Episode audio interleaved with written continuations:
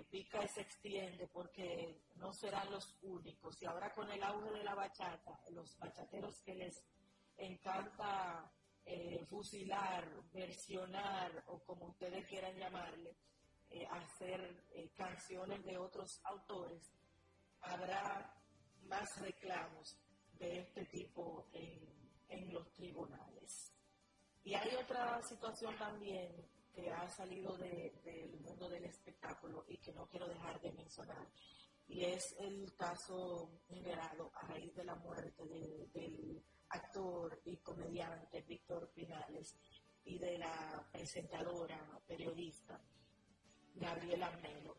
Es eh, indignante la forma en que se ha tratado de generar vistas, de generar eh, de generar views, de hacer comentarios, sonido, como se dice actualmente, en torno a una situación personal que ambos habían mantenido en el, a nivel privado durante toda su vida y que no es de interés público si ella es o no es hija, hija de él y cómo se haya manejado esa situación, puesto que hay interioridades que solamente ellos dos conocían. Señores, vamos a mantener un poco de, respeto por la privacidad de, las personas, por este tipo de situaciones. Y no vaya a, y da un poco de vergüenza cómo la gente se pone a opinar en las redes sociales e incluso hasta insultar. Señores, hemos perdido un poco la, empatía por, por los demás. Y más viviendo situaciones como las que se viven aquí en este, en este país a diario. Deje que cada quien viva su, su realidad y no hay por qué estar dilucidando este tipo de, de temas sin, que, sin la anuencia de, de, esa persona, que en este caso eh, la afectada es nuestra, nuestra colega Gabriela al final, es un tema muy, muy personal de ella. Claro, es lo que decía. Que aunque ya no está vivo, pues nosotros, como espectadores de este tema, porque es la única parte que hemos, eh, que nos toca, no, no, no debemos inmiscuirnos en, en, este asunto personal. Al final ellos dos saben qué proceso vivieron y por qué esta situación de ser real, de ser así, porque hasta ahora ella no, ha confirmado nada, señores, vamos a tener un poco más de, compostura. Ah, y no solo, y no todo es view, no todo es sonido, no todo es eh, eh, queriendo hacer noticia de, donde no hay. Hay muchos, muchos temas que son de interés nacional, de índole colectiva, en lo que sí debemos eh, tratar de de incidir y de hablar y de meternos para que luego no nos agarren con, con las manos en la masa en, temas que sí son de interés. Y hay que decirles a, las personas que, a, todos nuestros oyentes de, algunos, de algunas actividades, esta noche sigue Cani García en el Teatro Nacional, anoche estuvo a casa llena, tres días consecutivos, y que hoy comienzan los carnavales en en la República Dominicana. Hoy comienzan en Punta Cana, que ha estado tratando de posicionarse en cuanto al gusto de la gente. También comienza en La Vega, que es bastante conocido, el más conocido de la República Dominicana, y en otras demarcaciones. Hay espectáculos que vienen por ahí durante todo este mes, incluyendo la semana que viene eh, Juan Luis Guerra, que todos, muchos nos, esperan, nos quedamos con el moño hecho eh, aquí levanto la mano, entre los que pensábamos que iba, que habría una segunda función, pero nos quedará estar como espectadores y mirar las redes sociales de los que sí consiguieron las boletas. Bueno, y de este modo nos despedimos de este y apuntes, pidiéndoles disculpas por inconvenientes técnicos que se han generado desde la emisora, pero que al final recae sobre nosotras, que somos las conductoras de este espacio. Entonces esperamos reencontrarnos el próximo sábado a las 7 de la mañana en este espacio, con la anuencia de todos ustedes, con el favor de Dios también, y ya llevándoles otros temas de interés general. Pásenla bien. Así es, cuídense, feliz fin de semana. El mundo está lleno de ideas. Te ayudamos a iluminar la tuya. ¿Qué idea quieres cumplir en este 2021?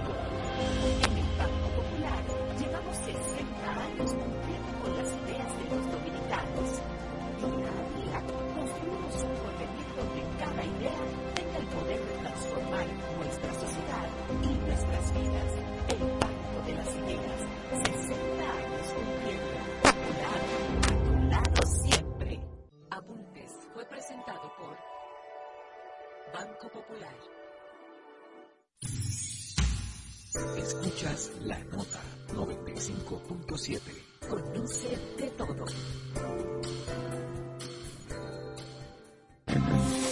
En solo minutos a la, a.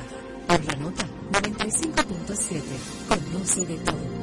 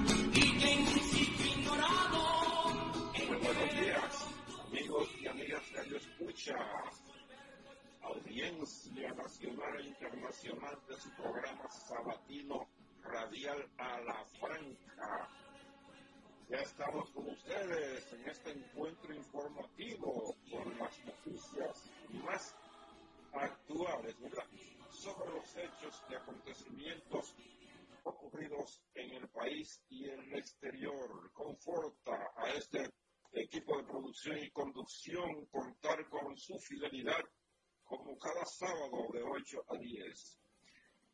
Contamos con la coordinación del periodista Germán Marte y la co-conducción de los colegas Stalin Taveras, Bartolomé de Chaves, la doctora Talia Flores, como siempre, con su información actual en salud, y quien les habla, Carlos Rodríguez. En la parte técnica nos colabora el señor Winston Kennedy Bueno. Ustedes sintonícennos por los 95.7 de la nota Conoce de todo. Sus denuncias pueden hacerlas llamando a Ala Franca a los teléfonos 809-541-0957 y desde el interior sin cargo o de sus celulares al 1-200-541-0957. Pero también les recuerdo que pueden acceder a nuestras cuentas de redes sociales validadas para Twitter o eh, actual X, para Instagram y para Facebook, donde la señorita Evelyn Santos les dará respuesta inmediata. Es sábado 3 de febrero día número 34 del año. Faltan 331 para que llegue el 2025. Yo saludo de inmediato a mis colegas Germán Marte y Bartolomé de Champs para que se comuniquen con ustedes de una vez. Adelante, colegas.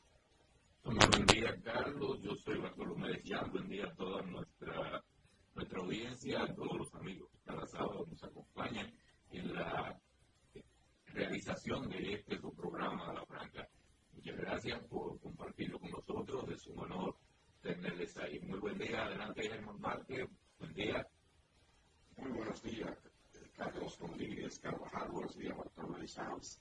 A esta se espera unos minutos. A la doctora Talía Flores, que hoy viene con una invitada muy especial para todos ustedes con el tema de salud. Decirle que este sábado 3 de febrero de 2024 eh, las temperaturas estarán poquito más altas que en los días anteriores. Esto, hay una situación, que dice que dice meteorología que en las horas matutinas se espera un cielo con nubes dispersas, se prevé un cielo bastante gris. Germán, sí.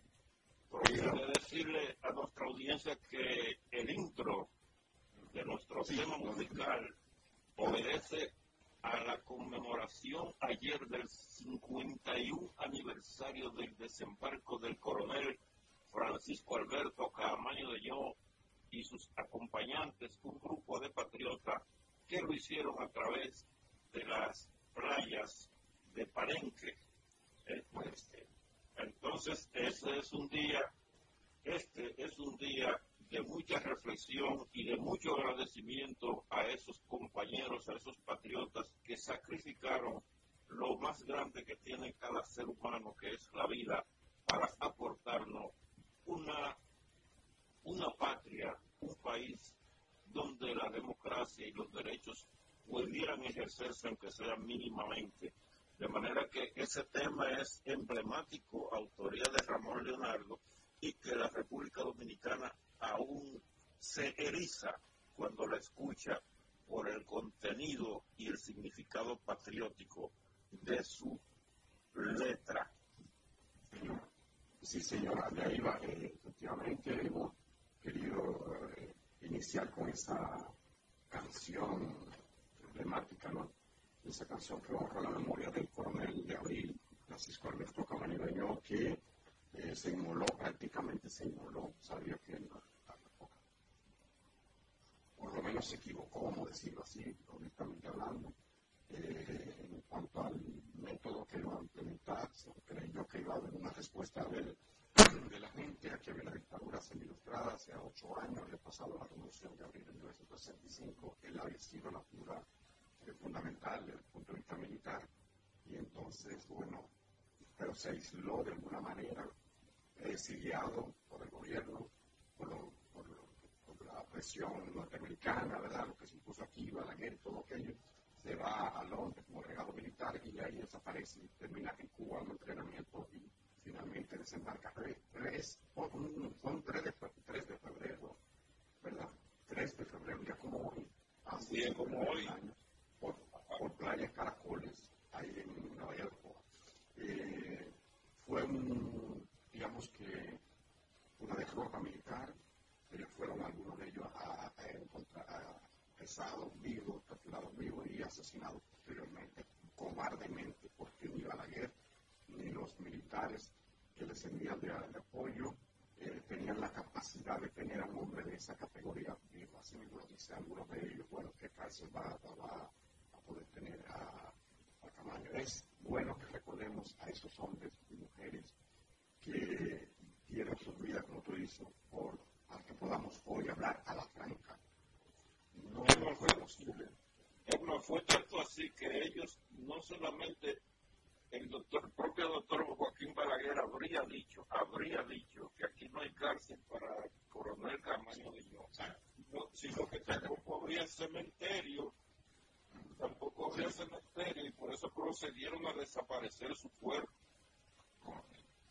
Bueno, entonces eh, recordemos a nuestros hombres porque los pueblos que no, que no conocen su historia están irremediablemente condenados a repetirla. Oígase bien, si dice máximo, ¿no?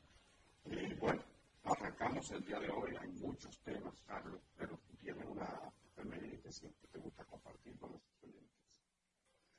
Claro, claro, Kelvin.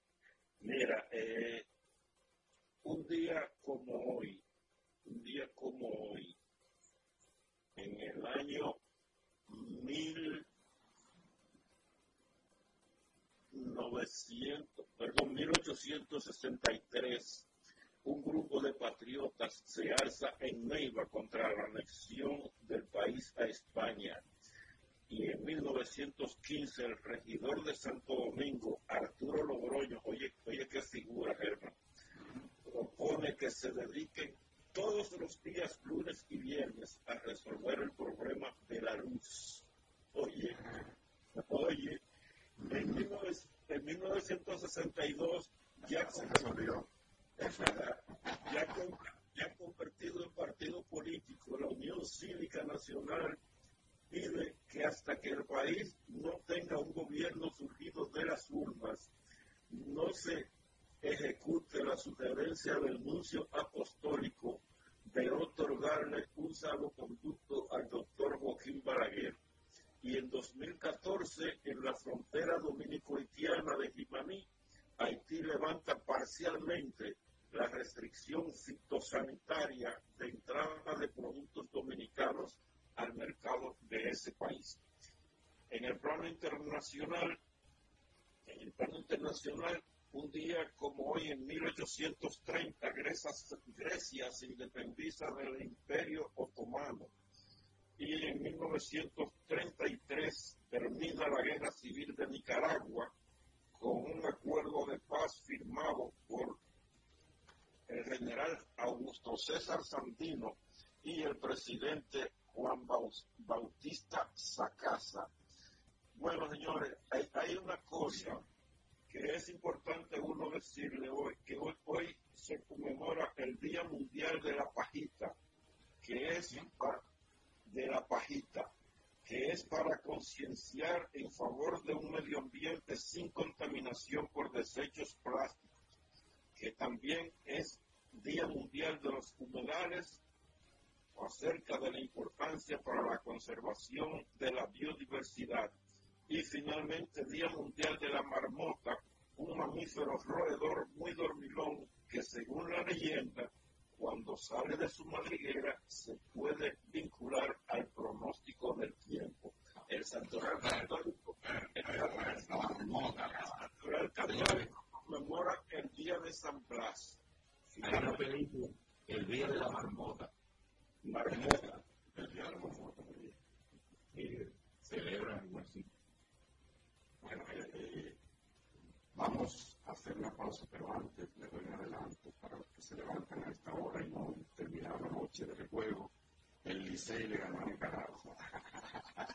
Licey, no, República Dominicana le ganó 5 a 4 a Nicaragua en la continuación del dominicano, el equipo de en la continuación de la serie del Caribe 2024. Vamos a la pausa porque el regreso política, qué pasa, lo que está pasando con los partidos, con los candidatos, faltan apenas, a ver, faltan cuántos días, ya, ya eso está aquí 15 días municipales, adelante.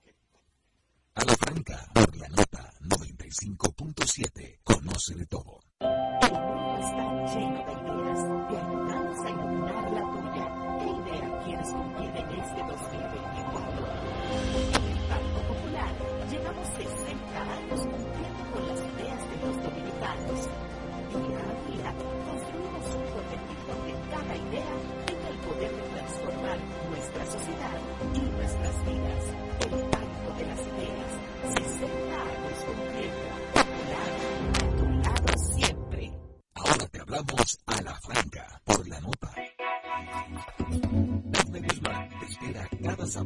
Con un contenido fresco y de interés para ti.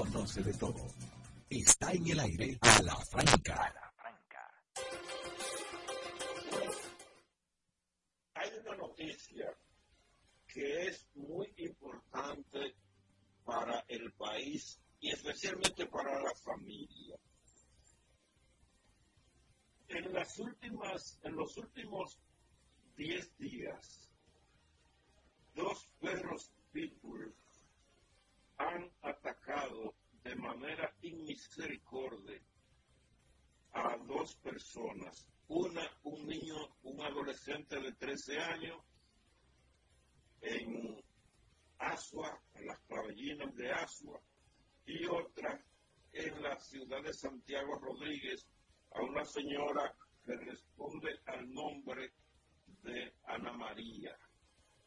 Fíjense, señores, yo creo que en epidemiología, no sé si Talía me podrá corregir o me corregirá, en, epidemiología cuando acontecen casos, aunque sea uno, inesperado, de un problema de salud, se considera una epidemia. Eso, es el concepto que yo tengo más o menos, que he podido aprender. Y cuando en el país se presenta una situación de ese tipo, en el marco de que ya los dominicanos hemos adoptado como eh, esquema cultural la crianza de perros, yo creo que es de preocupar que animales de este tipo, que no son, que no son habitualmente una mascota familiar, sino animales para el ataque, para la pelea de galgos, se den, se produzcan casos como ese. Yo soy un habitual caminante del Mirador Sur y no hay día que yo no vea a ciudadanos que se llevan su perro sin bozal, sin bozal, que es mucho decir, un instrumento de cuesta 100, 200 pesos, y el dueño del animal no solamente protege a los- al ciudadano que camina por ahí, sino que se protege él de, tener cualquier tipo de percance a nivel de justicia, pero lo llevan, llevan su perro suelto ahí y una persona que va a caminar al mirador para relajarse, para distraerse, termina con ansiedad por un descuido y un egoísmo de personas que prefieren hacer feliz a su animal, a su mascota, entre comillas, sobre los intereses de la sociedad. Yo creo que es un llamado que nosotros hacemos para que las personas que tienen, osan tener ese tipo de animal, que repito, no son mascotas, y que en países vecinos nuestros y que nos sirven como modelo de sociedad, como por ejemplo los propios Estados Unidos, está limitada la crianza de esos animales dada la peligrosidad que ellos representan por su fuerza a la hora de atacar al humano. Así Reino Unido, Reino Unido, Canadá, Estados Unidos, Bélgica, Francia, Dinamarca, Polonia, Nueva Zelanda, Finlandia y Noruega tienen restricciones restricciones a ese tipo de perros, porque están dentro de la categoría de perro potencialmente peligroso. Un perro eh, es un perro hecho artificialmente que no siente, que dicen que cuando muerde, para que suelte hay que contraer la cabeza porque no sufre los golpes. Creo que al principio, cuando comenzaron a traerlo, se habló de legislar en la República Dominicana para prohibir esos perros, porque matan. Es difícil quitárselo a la víctima. Bueno, pero en el mirador, yo, quiero que nosotros vean con el desenfado que muchas personas propietarios de esos animales lo llevan sueltos. Sí, es, una, es un peligro, sí, definitivamente. Lo que ha pasado recientemente eh, con niños, con mujeres, es eh, verdaderamente preocupante y debe llamar la atención de la autoridad. Yo estoy que todos estamos contentos. En seis puntos de sutura hubo que darle a ese muchachito. Sí, una pena, pena. Bueno, ahí está un desafío para autoridades, incluso de, de salud pública, yo. Bueno, jóvenes, hay un tema que tiene que ver con la, política eh, y es eh, la decisión de ayer de la Junta Central Electoral de rechazar la impugnación que le habían hecho el PND una recusación que le había hecho el Partido de la Liberación Dominicana al magistrado Ramón Vallejo Santelice eh, por haber, dice el PLD, asumido la vocería del gobierno. Esto, esto porque el magistrado había hablado, había dado su punto de vista sobre el tema de las inauguraciones. Y, ¿Qué pasa? La ley establece claramente que, los, que el gobierno, o sea, aunque se a suspender las inauguraciones, faltando 40 días, por ejemplo, para las elecciones, estamos, estamos a 15 días de las elecciones municipales. ¿Qué dice el PRM? ¿Cuál es la interpretación que se le da? Bueno, que se refiere al Ejecutivo, por lo cual Abinader podría seguir inaugurando, inaugurando obras, aunque esté acompañado ahí del alcalde y demás, porque son obras no del ayuntamiento, sino del Ejecutivo, etcétera, etcétera, etcétera. Eh, bien, se rechazó entonces esa recusación contra el magistrado Rafael Bellejo Santelices, pero, pero, ojo, yo creo que a todos, siempre se ha utilizado el, la acción del gobierno para autopromoverse, los presidentes lo utilizan, y veíamos a Danilo haciendo un charquito, una, una sorpresa aquí, allí, para bueno, pero la ley no se lo prohibía. Veíamos a Leonel Fernández igual, a Hipólito, a todos, a todos. Ya Miradera ha continuado. Qué bueno que se, que se pone límites en este asunto. Y yo creo que sí que debería ser así. Incluso ahora, aunque no se lo prohíba tácitamente la ley, porque hay como una brecha en ese sentido, eh, el presidente Abinader debería suspender las inauguraciones. No se acaba el mundo, porque el presidente no está en acto inaugurando una obra. ¿Y qué tiene que ver el uso de una cañada o de un acueducto o, qué sé yo, una escuela, una carretera, lo que sea? Eh, que si el presidente no va inaugurarla, se puede usar la carretera, eso no impide, es un acto protocolar, simbólico, qué sé yo, lo que tú quieres, y que aquí se usa también para promoverse para promover a, los políticos, que lo que deberían es pedirle perdón a las comunidades por el atraso en la ejecución de una obra que quizás tenga 100 años sin hacerse. Uno le lleva agua a una gente, en vez de tú celebrar, bueno, está bien que se celebre, que se, que se pero ahí debería haber una excusa inmediata que le pedimos perdón a esta comunidad porque ahora, en el siglo XXI, en el año 24, es que nosotros hemos traído esta agüita, etcétera, etcétera no ocurre. Yo estoy hablando de una esta sociedad ideal a la que debemos aspirar. Pero bueno, no ocurre. Eh, los partidos, cuando están en el gobierno, lo hacen, pero cuando están en la oposición se quejan y dicen que cada inauguración hay uso de los recursos del Estado, que va a una pancarta presidencial, que se aprovecha para promover, y es verdad, cuando están en la oposición. Cuando están en el gobierno, dicen, bueno, porque Es decir, una visión cuando están abajo, otra visión cuando están arriba. Yo creo que debemos aspirar a que haya una equidad, a que, bueno, estemos en un clima de, digamos, de igualdad, la competencia real, sana, eh, en equidad, y no que se utilice.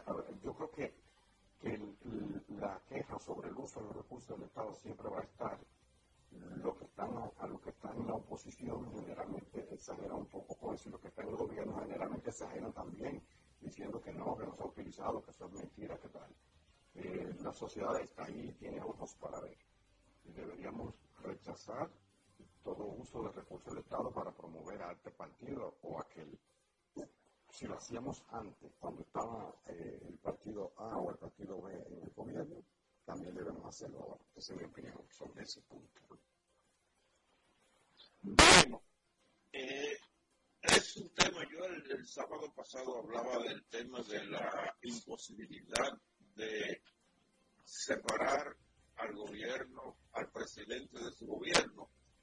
Pero tú decías del asunto del charquito, y es bueno recordarle a la gente cuando se aprobó la ley 3318, me parece que de, régimen electoral, modificada en el año 22, en el año 22, cuando Danilo brincó el charquito y más allá, cuando Leonel inauguraba, no existía el marco legal, no existía. Pero bien, yo creo, yo creo que eh, si la Junta Central Electoral quiere llevar a cabo un proceso correcto, es bueno decirle a la gente que la recusación que no, que no prosperó no quiere decir que el pleno de la Junta Central Electoral no tenga que conocer el expediente sometido. Ellos, ellos rechazaron la recusación al juez, lo que quiere decir que el juez podrá participar en el pleno que conozca esa recusa, esa, que conozca ese expediente, pero no que lo que denuncia el PLD y denuncia la fuerza del pueblo sea incorrecto. Eh, yo pienso que nosotros debemos, oposición y gobierno, sincerizarnos y aplicar el marco legal, porque si no vamos a aplicar el marco legal, no tiene lógica, no tiene sentido tener una ley inaplicada. Lo que nos haría a todos es violadores de leyes y un Estado y una sociedad no pueden darse ese lujo. Mejor deroguenla. Yo creo que hay, hay el poder legislativo eh, congresual suficiente para derogarla, pero si la van a mantener vigente, entonces aplíquenla. Lo que, lo que se dice es que, primero, que huelga la discusión, sí, porque la ley es la ley. La ley puede tener un, poquito de interpretación, porque hay una parte donde la ley eh, 2023 dice que se suspende la campaña de los candidatos eh, 40 días antes de la fecha de las elecciones municipales y 60 antes de las presidenciales. Lo que se discute es si realmente eh, ese 40 antes de las municipales inclu incluye, no hace la excepción de los que sean candidatos propiamente para esa, eh, para esa elección, ese tipo de elección. Eh, si lo dicen, lo dicen, ya, no hay que estar discutiendo tanto y lo que habría que hacer es lo que están diciendo ustedes ahí. Si la ley perjudica, pues eh, la, celebración de las elecciones y la igualdad de condiciones, pues entonces que se, que se revise lo que dijo el, eh, el miembro titular de la Junta, Rafael Vallejo Santelice, es que dice que que la ley de régimen electoral es bastante, es bastante, clara y que dice que, que se refiere a los periodos en que se suspende cada cosa. Y dice que hay que cumplir con las restricciones, pero de acuerdo a lo que dice la ley. Entonces vamos a ver si ya para esta vez no se prohíbe que el presidente, que no es candidato a la municipal, que participe en la inauguración, entonces eh, la ciudadanía debe ver y, y tratar de que la Cámara Legislativa lo incluyen. De todos modos, habría que entonces demostrar que, la, la, el, lanzamiento al web, la salida en esas eh, inauguraciones y acto oficial del presidente, favorece a la gente de su partido. Porque entonces no se puede hablar de que el presidente nunca inaugure porque hay un periodo para él. Entonces, esperemos, esperemos que si se aplica el periodo para él, habría que ver si se establece una relación en cuanto a que beneficie a los candidatos de su partido que son candidatos en las elecciones municipales.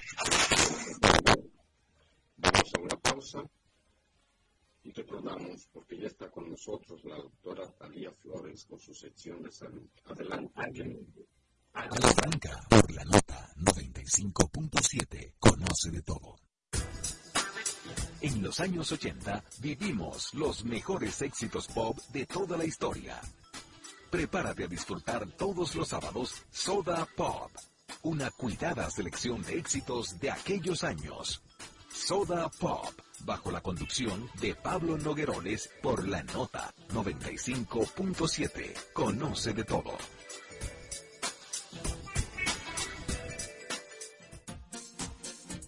En Twitter e Instagram. Somos arroba a franca radio. Está en el aire a la franca. La prevención es la clave perfecta para vivir mejor. Ayudamos a conservar la salud. Escucha los consejos de nuestros especialistas.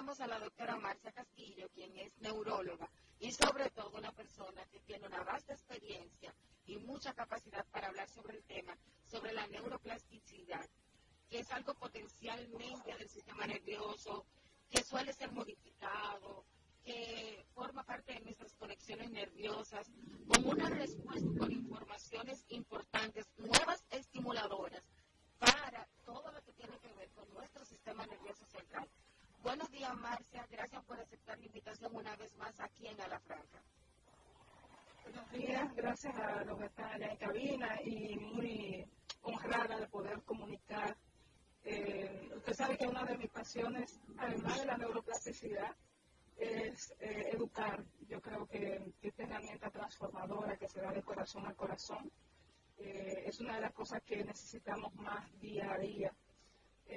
partiendo sobre, precisamente sobre ese tema de la neuroplasticidad y entendiendo que, que conocer estos aspectos de la neuroplasticidad no, no, es algo nuevo, Doc. Mire, fíjese, eh, en los albores de, de los 1900, eh, una persona muy querida y uno de los, los de los neurólogos, de los neuropsicólogos, don Ramón y Cajal, eh, dijo eh, que todo hombre, si así lo quisiera, pudiera ser escultor de su propio cerebro.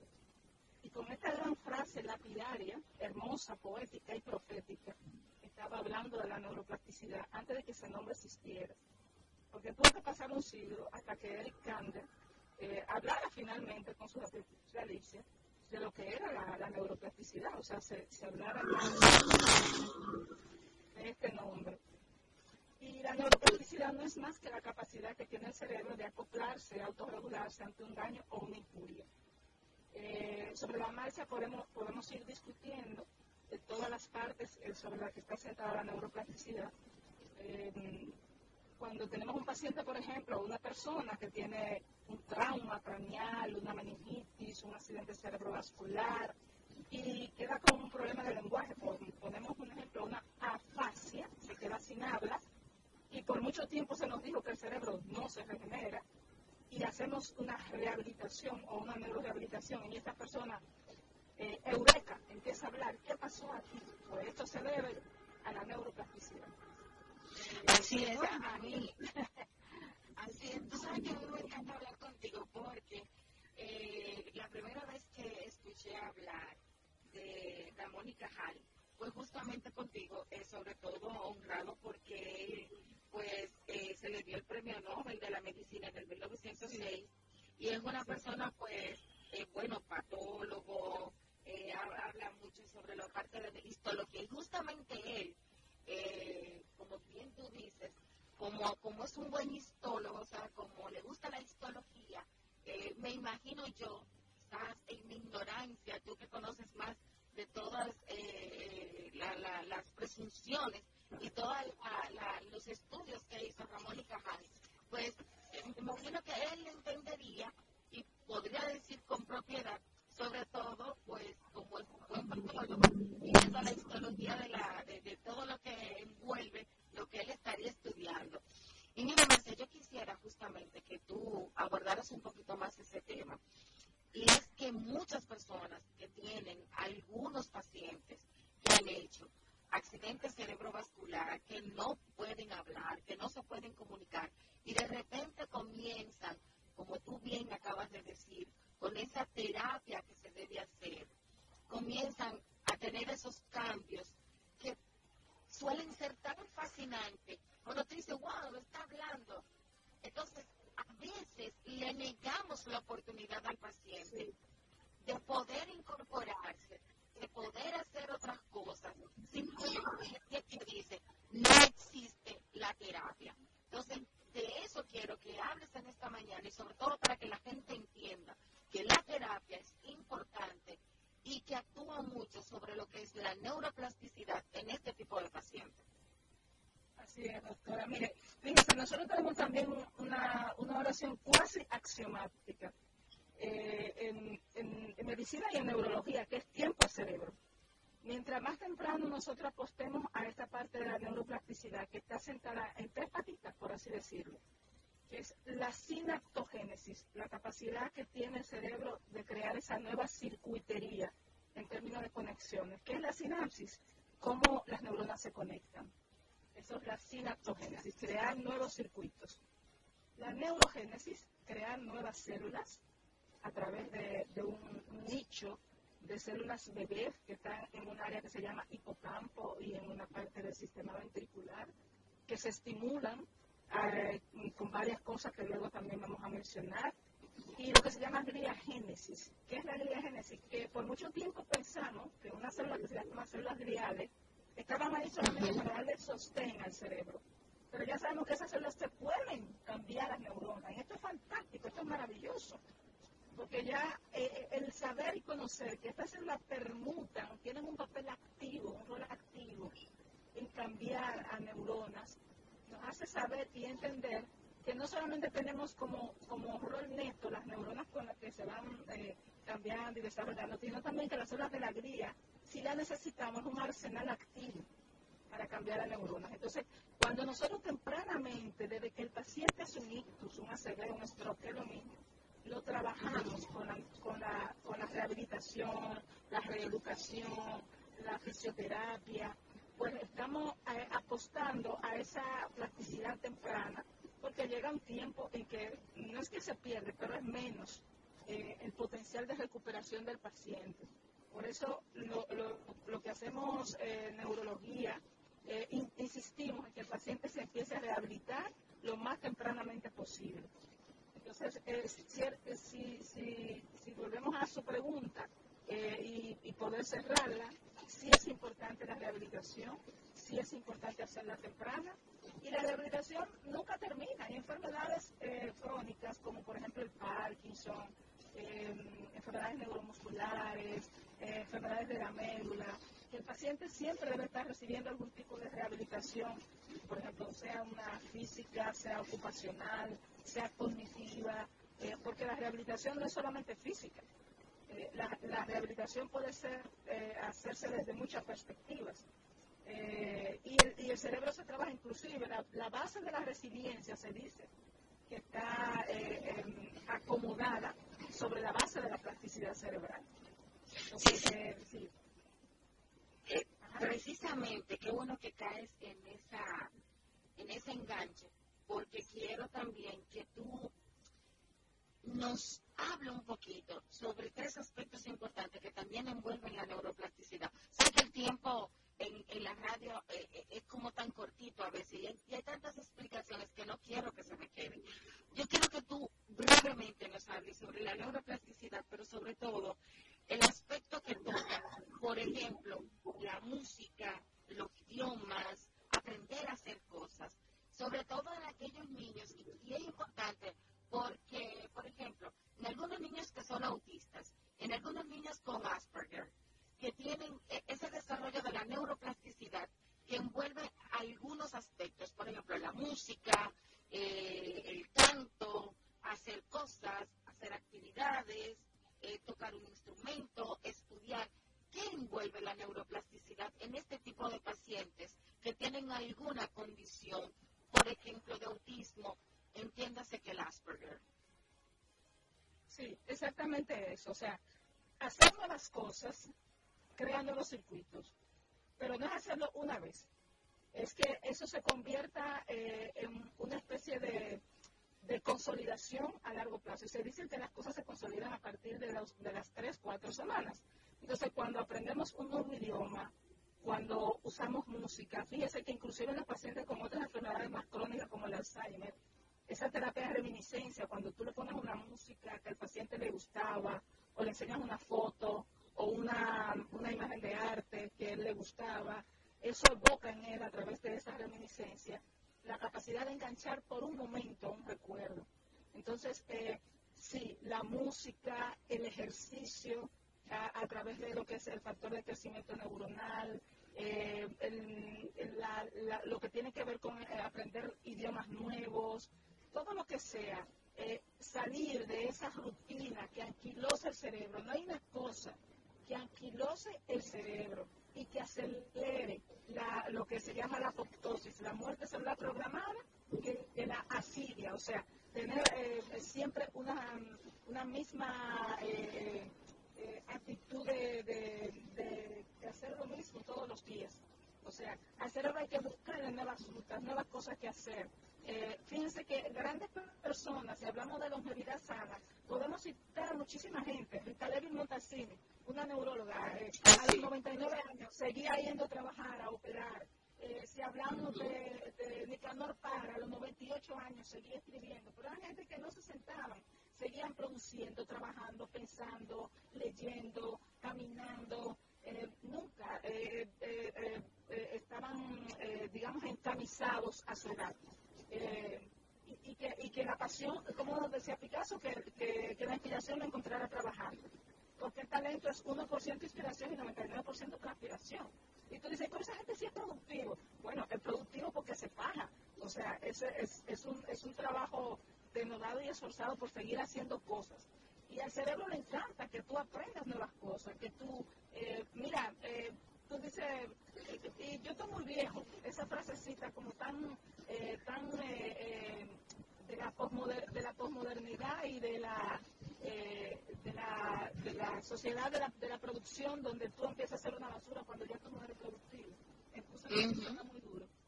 Eh, pero, pero es así, tú dejas de producir y ya tú no eres eh, objeto de, de mercado de, nada, o sea, no, no eres de interés. De ahí vienen todos estos conceptos de legalismo, de la erasmofobia.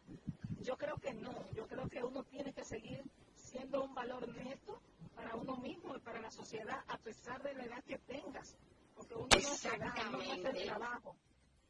Eh, y la importancia de esto, ¿perdón? Ah, ah, ok, pensé que había estado No, no, no. No, no, no, que exactamente eso, eso, eso me gusta, eso. Eh, con tu permiso, permíteme eh, preguntarle a la doctora Marcia algo que, bueno, me interesa porque lo, ella lo, lo planteó tangencialmente. El tema de- del Alzheimer. el, el tema del Alzheimer, ¿cómo podemos, doctora, ya como tenemos algún paciente, algún familiar, alguna persona cercana, y lo vemos que se va deteriorando, ¿cómo podríamos nosotros ralentizar, al menos, eh, no, no, no evitar la enfermedad o no curarla, no sé si se cura, creo que no, pero bueno, sí por lo menos a, hacerla más, más lento el deterioro, más llevadera la vida para ella y, sus, y su entorno. Pero yo quisiera que usted me respondiera a eso después de una pausa que tenemos pendientes. Gracias. De acuerdo, ¿cómo no? Bueno, adelante, Carlos. 95.7 Conoce de todo. Te espera cada sábado con un contenido fresco y de interés para ti. Detalle con la nota de 12 del mediodía a 2 de la tarde. Este todos los sábados, escúchalo por la nota 95.7 Conoce de todo. Más conocimiento, más tips de finanzas, más oportunidades. Sumas, el programa que te suma valor financiero. Un espacio donde escucharás las informaciones más importantes del mundo financiero. Sumas, bajo la conducción de Santiago Citar e Ivette Silva. De lunes a viernes a las 7 de la noche por la nota 95.7. Conoce de todo.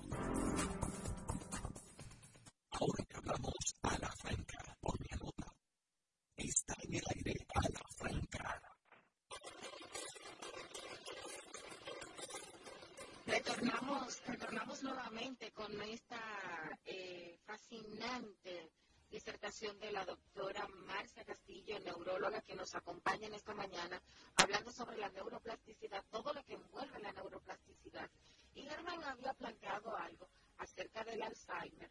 Y, y es importantísimo porque de hecho me han estado enviando algunas preguntitas porque tú de manera sutil lo tocaste, sin embargo ya habían personas que estaban enviando sus preguntas a hablar sobre el Alzheimer y sobre todo en qué influye la neuroplasticidad en estos tipos de pacientes. Bien, eh, la pregunta estaba eh, dirigida a cómo podemos ralentizar la neurodegeneración del Alzheimer. Sí.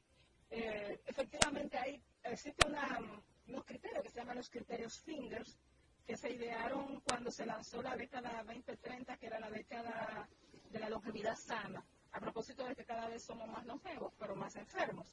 Y aquí se hablaba de muchas cosas, como eh, precisamente dirigidas a la neuroplasticidad. Y yo mencioné algunas, como el ejercicio. Cuando hacemos ejercicio, no solamente lo hacemos por salud cardiovascular, este es uno de, las- de los pilares, claro, pero una de las cosas que se hace es, estimulan unas, unas sustancias que se llaman mioquinas y esta a su vez estimula lo que se llama el BDNF, que es el factor de crecimiento neuronal, que fue por lo que la doctora Rita Levi Montalcini se ganó el Nobel. El factor de crecimiento neuronal estimula estas células cerebrales que son células en espejo, que nos ayudan no solamente en la cognición social, sino también a mejorar la empatía, nos ayudan en la prosociabilidad, nos ayudan a estimular las áreas prefrontales. Entonces, eh, hacer ejercicio, ejercicio regular. Eh, eso no tiene que ser que el paciente salga a, caminar kilómetros. Con el paciente con Alzheimer puede ser que salga, por ejemplo, a las, a las 7 de la mañana, que tome su poquito de vitamina D, que también tiene un efecto neuroprotector. Y ahí aprovechamos las dos cosas, que camine y que tome la vitamina D.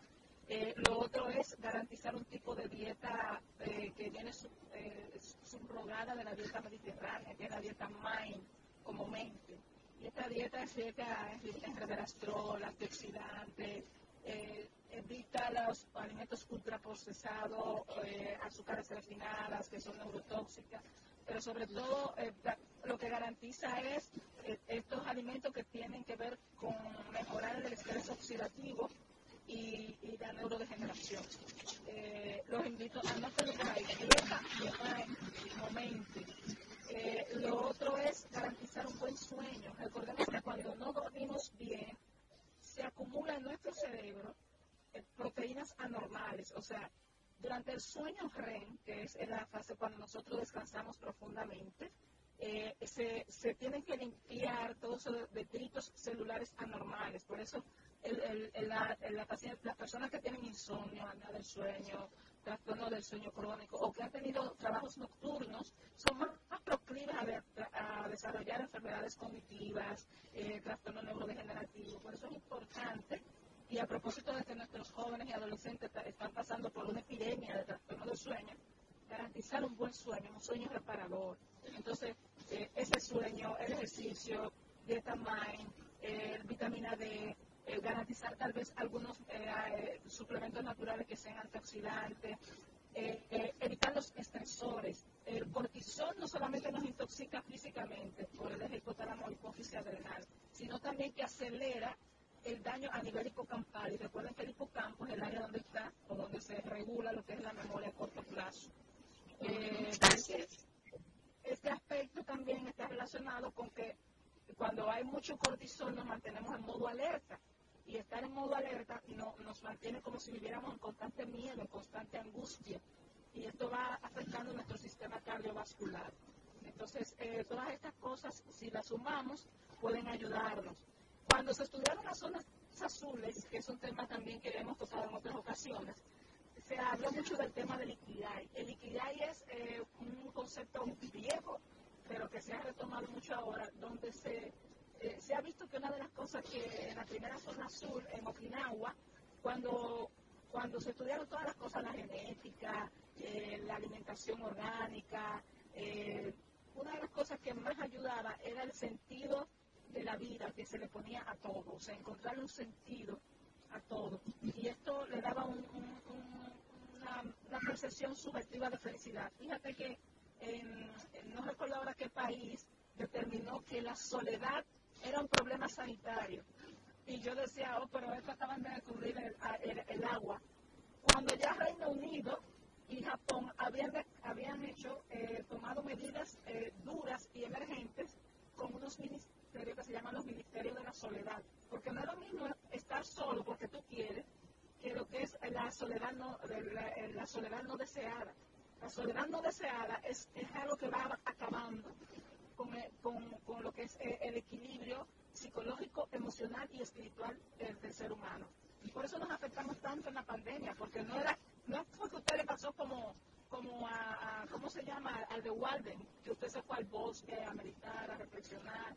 Eh, a Henry Thoreau, el que escribió eh, el, el, el Walden, eh, que lo hizo voluntariamente, no es eso. La soledad no deseada es una sensación de, de, que tú no tienes arraigo, de que tú no sabes dónde estás, a dónde vas, y eso es lo que pasa hoy día en, en, en muchos de nuestros jóvenes, adolescentes.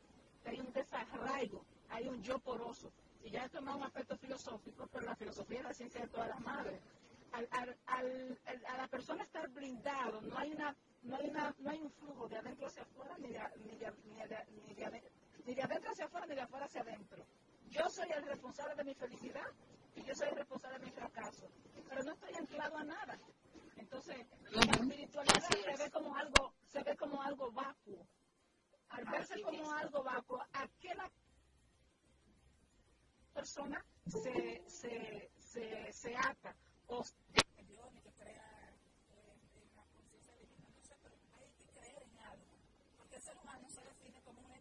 y cuando no hay algo en qué atarse, en la trinchera no hay ateo. Entonces, esa sensación de soledad viene precisamente de que ahora nosotros somos responsables de nosotros mismos. Y entonces, si yo fracaso, solo yo soy responsable de mi fracaso. Yo soy feliz, yo soy responsable de mi felicidad. En, cier en cierto sentido es así, pero también el sentido de comunidad y el sentido de ritual, de permanencia de los rituales, de saber de que la comunidad también, yo soy parte de una comunidad, de que hay un ritual, de puedo olvidar a, dónde yo voy. Eso me construye como ser humano y eso el cerebro lo también. Así mismo es, Marcia, realmente eh, nos, nos falta mucho tiempo para hablar sobre esto. Por ejemplo, me, me hubiese gustado y quiero dejar pues eh, la invitación abierta hacia ti, hablar sobre María Raymond, quien en los años de 1960 habló también sobre la neuroplasticidad, sobre que el, pues el cerebro era algo rígido y sobre todo pues cómo se implementa la neuroplasticidad en los jóvenes, eso que tú acabas de decir, cómo se también se manifiesta la neuroplasticidad en los adultos, en los adultos mayores. Quiero dejarte, por favor, abierta una invitación y que tú nos aceptes a terminar de hablar de este tema, porque para mí es muy importante, sobre todo por la comunidad de salud con la cual uno se mueve e intercambia, hablar sobre la neuroplasticidad en los jóvenes, en los adultos mayores, en los bebés. Todo eso es importante. Quiero dejar, por favor, en ti la solicitud de que nos eh, permitas, eh, quizás en dos sábados, eh, tú tomarnos de nuevo amablemente el teléfono para hablar sobre este tema. Bueno, con mucho gusto, con mucho gusto. Bueno, Marcia, este es el momento de que tú también te despidas de nuestros radioyentes y sobre todo nosotros como a la franca darte las gracias por siempre estar presta a nuestro llamado, por, óyeme, esa vasta información que siempre tienes, sea de manera precisa, audaz, concisa y sobre todo, como tú bien dices, lo que más te, lo que más te gusta es enseñar. Este es el momento de que te despidas de nuestro público. Muchas gracias a todos, gracias a todos en cabina y a todos recuerden, abracen a los suyos, que la vida es un ratito. Un abrazo entonces, doctora. Feliz sábado. Sí, muchísimas, muchísimas gracias, Marcia Castillo, y sobre todo gracias a todos los que siempre están ahí con nosotros, como cada sábado. Seguimos aquí en Alafranca con más contenido, pero sobre todo veraz y preciso. Vamos a una breve pausa, Kennedy, porque queda más aquí en Alafranca. Alafranca, por la nota 95.7, conoce de todo. El mundo está lleno de ideas. Te ayudamos a iluminar la tuya. ¿Qué idea quieres cumplir en este 2024? En el Banco Popular llevamos 60 años cumpliendo con las ideas de los dominicanos. Y cada día construimos un porvenir donde cada idea tenga el poder de transformar nuestra sociedad y nuestras vidas. El Banco de las Ideas.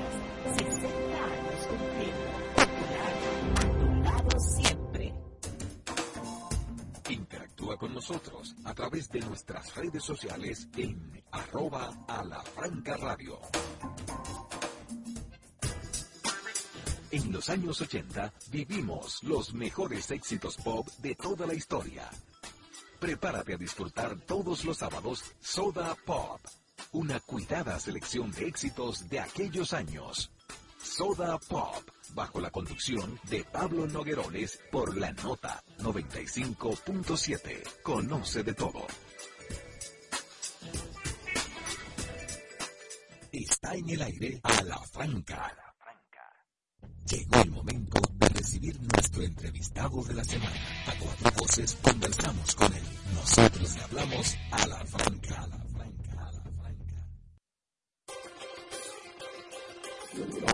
Bienvenido por seguir en sintonía su programa La Franca, de 5.7 FM. Como cada sábado, Carlos Rodríguez, Carvajal, Bartolomé Chávez y un servidor, Herman Marte, con Stalin Taveras y la doctora Talia Flores haciendo un esfuerzo por llevar contenido de interés para cada uno de ustedes. Sin duda que uno de los temas más uh, tratados y, y llevados y traídos durante toda esta semana que va del año, bueno, del 15 de enero en, adelante, sobre todo, semana y media, dos semanas casi, sí, es lo que tiene que ver con la ley 1-24, es la primera ley del año, que es la ley que crea la Dirección Nacional de Investigaciones. Ahora, ahora, mismo, ahora mismo nosotros tenemos el DNI, Departamento Nacional de Investigaciones, y esto sería una, un, algo superior, mucho, de mucho más alcance, porque sería la Dirección Nacional de Investigaciones, que suplantaría DNI porque tendría más atribuciones. Para hablar sobre este punto y profundizar en el mismo, más allá de la cháchara política, de, la, de todo lo que se pueda eh, decir desde la ignorancia, ¿no? Nosotros hemos querido invitar a un especialista, a un doctor en Derecho académico, profesor universitario y gran amigo de este programa. Bueno, él es parte de nosotros. Y ya saben que estoy hablando del doctor Eduardo Tavares Guerrero. Buenos días, doctor. Buenos días, Herman. Así mismo es. Yo soy parte de la franca de todos ustedes. Sí, señor. Sí, señor. Bueno, el doctor ha tenido que suspender su, su práctica, bueno, ya, ya finalizó su práctica de, de tenis. De tenis, sí, así es. Agradecemos mucho que saque unos minutos para estar con nosotros. Ahí está servida la mesa. Eso no te ocurre, eh, guarda una aclaración aquí en este país. ¿Un deporte qué? Élite. No, no, no diga eso, no diga eso. En el Olímpico, eso no es claro en el olímpico. La, la, la clase sí, la clase sí, pero, tú, tú te metes una liga y, y- y no hay problema con eso. Sí, pero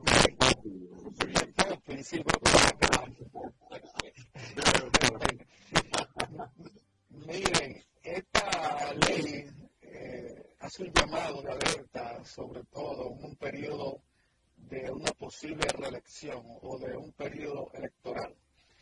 Eh, la primera ley del año, como decía muy bien Germán Marten, la 1-24 del 15 de enero del presente año. Hay muchas personas, he oído a muchos comentaristas, incluso hablando, de que como si fuera un proyecto, de que la ley aún no está en vigen- en vigencia. Y sí, la ley está en vigencia, ya eh, se promulgó el 15 y entra entonces dos días después para ser efectiva en todo el territorio nacional. O sea, quiere decir que a partir del 17 de enero esa ley ya entró en vigencia. Eh, Robert Alessi, un, un filósofo del derecho, establece la importancia de las leyes porque su entrada en vigencia de inmediato hace que se aplique de forma ya eh, inminente. Es decir, que esta ley actualmente, independientemente de que hayan cinco recursos de inconstitucionalidad incoados en contra de ella, independientemente de que haya una mesa del diálogo, está en vigencia. ¿Y cuál es la importancia de la ley? Que crea la Dirección General de Inteligencia eh, como ya una directa del presidente de la República, a los fines de organizar ese nexus, o sea, ese conjunto de inteligencia de la Policía Nacional y las Fuerzas Armadas, entiéndase, todo lo que implica las Fuerzas Armadas en conjunto y la Dirección Nacional de Drogas. O sea, todo el aparato investigativo del Estado estaría o está ahora mismo eh, unificado en esa dirección de inteligencia bajo la dependencia directa del presidente de la República. Pero, ¿qué es lo que ha llamado realmente la atención de forma muy flagrante y que ha sido muy aviosa, vamos a decirlo así, eh, esa disposición normativa?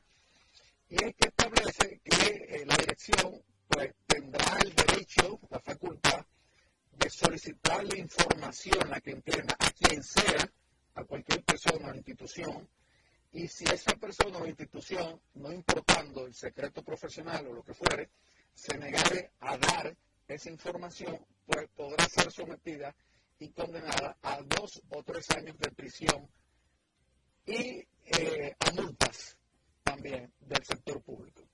Entonces, pero esto es de manera directa, esto es sin pasar por un ministerio público, sin pasar por una investigación, o sea, el DNI se constituye un Estado, vamos a decir, ya mano militar, donde él puede requerir la información que sea y somete por encima del Ministerio Público y los aparatos que, eh, del sistema acusatorio que durante muchos años, muchos años, eh, han sido conquistas de las libertades eh, y del debido proceso, y esta ley, bueno, ha tirado por, por la borda realmente eh, todo el debido proceso que se le debe seguir a una persona que posiblemente, posiblemente, porque está estado de, de inocencia sobre todas las personas, sea eh, culpable de algún atentado contra la seguridad pública. Sí. Ah, digo, eh, entonces eso, eso es precisamente lo que ha sonado la alarma de, diversos sectores, porque dice que acá que todavía retroceso en lo que son las conquistas de las libertades.